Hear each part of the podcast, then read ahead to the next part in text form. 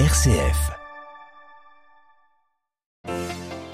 Journée de l'Europe au sein de l'Union européenne, mais aussi, et c'est une nouveauté en Ukraine, le président Zelensky a profité de la présence de la présidente de la Commission européenne pour renouveler sa demande d'intégration à l'UE et pour obtenir davantage de munitions pour se défendre contre la Russie.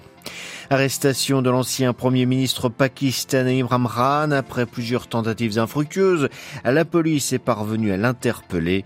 La réaction de ses soutiens est immédiate. Plusieurs manifestations ont eu lieu dès cet après-midi à travers le pays. Nouvel accès de tension entre le Canada et la Chine. Pékin a répondu aujourd'hui à l'expulsion hier d'un de ses diplomates en poste à Ottawa par celle d'une diplomate canadienne en poste à Shanghai. Le gouvernement chinois appelle les Canadiens à arrêter leur provocation. Début de la visite à Rome de Tawadros II, le chef de l'église copte orthodoxe, à l'occasion de la journée de l'amitié entre coptes et catholiques qui aura lieu demain.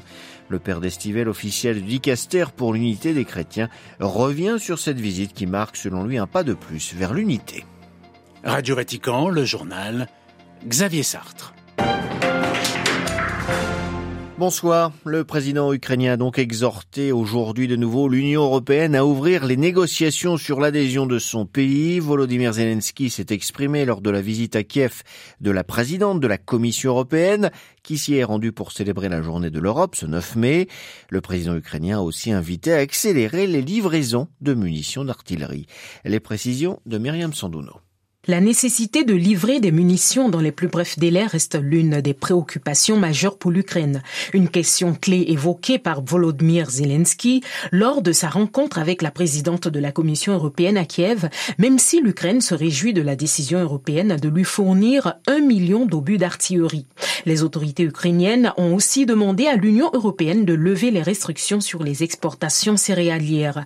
Quant à son adhésion à l'UE, le président ukrainien a fait savoir qu'il est temps, de lever cette incertitude politique artificielle dans les relations entre l'Ukraine et l'Union européenne.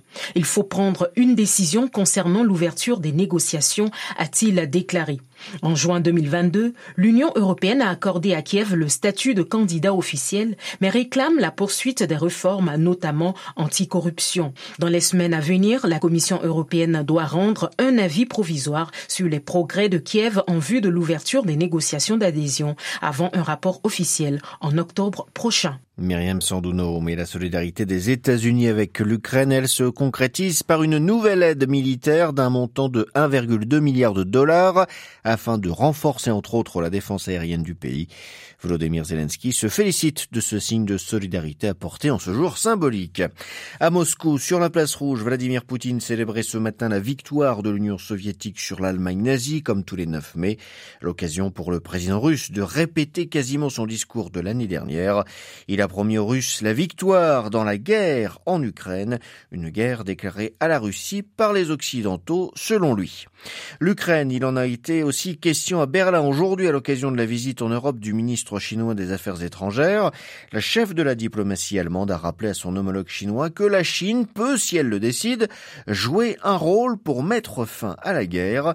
La neutralité, cela revient à se placer du côté de l'agresseur, a-t-elle fait remarquer.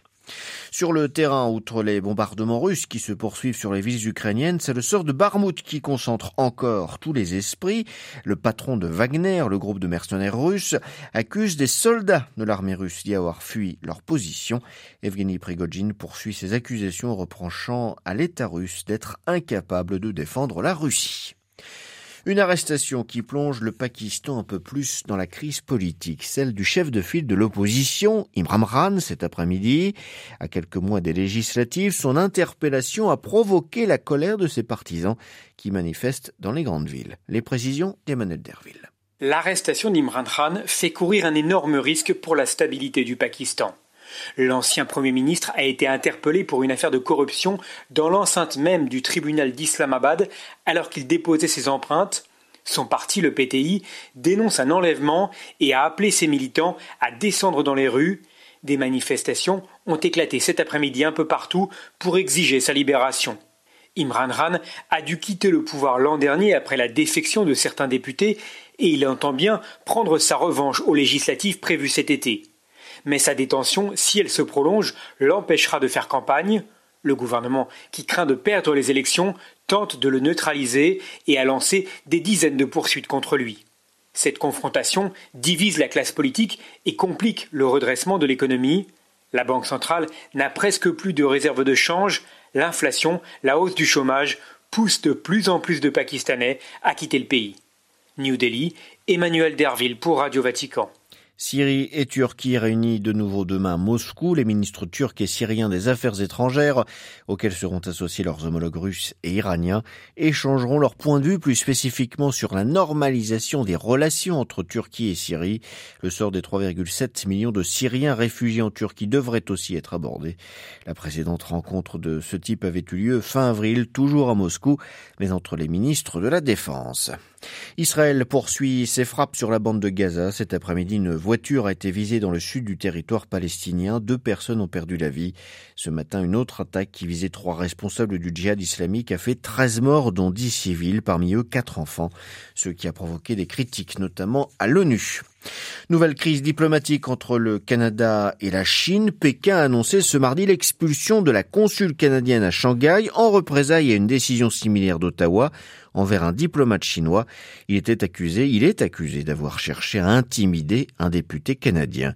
Les précisions à Pékin de Stéphane Pambrin. La diplomate canadienne est la première victime de ce nouveau bras de fer entre Pékin et Ottawa. Le Canada avait annoncé lundi l'expulsion du diplomate chinois Zhao Wei, accusé d'avoir menacé un député canadien qui avait pris la défense des musulmans ouïghours en Chine. Accusation immédiatement critiquée par la Chine, qui a donc décidé de répliquer. Wang Wenbin, porte-parole du ministère chinois des Affaires étrangères.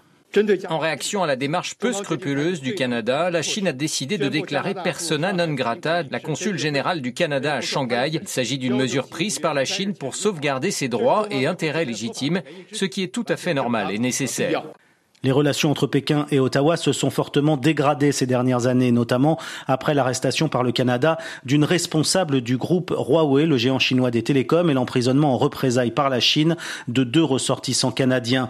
Tous ont depuis été libérés, mais les tensions perdurent. La Chine est notamment soupçonnée d'avoir tenté d'interférer dans les élections canadiennes de 2019 et de 2021 et d'avoir installé des commissariats clandestins au Canada pour surveiller ses ressortissants. Stéphane Pambrin à Pékin pour Radio Vatican. Et en réponse à la Chine, le Premier ministre canadien Justin Trudeau a déclaré ⁇ Nous ne nous laisserons pas intimider, nous n'accepterons pas l'ingérence étrangère ⁇ a-t-il également déclaré.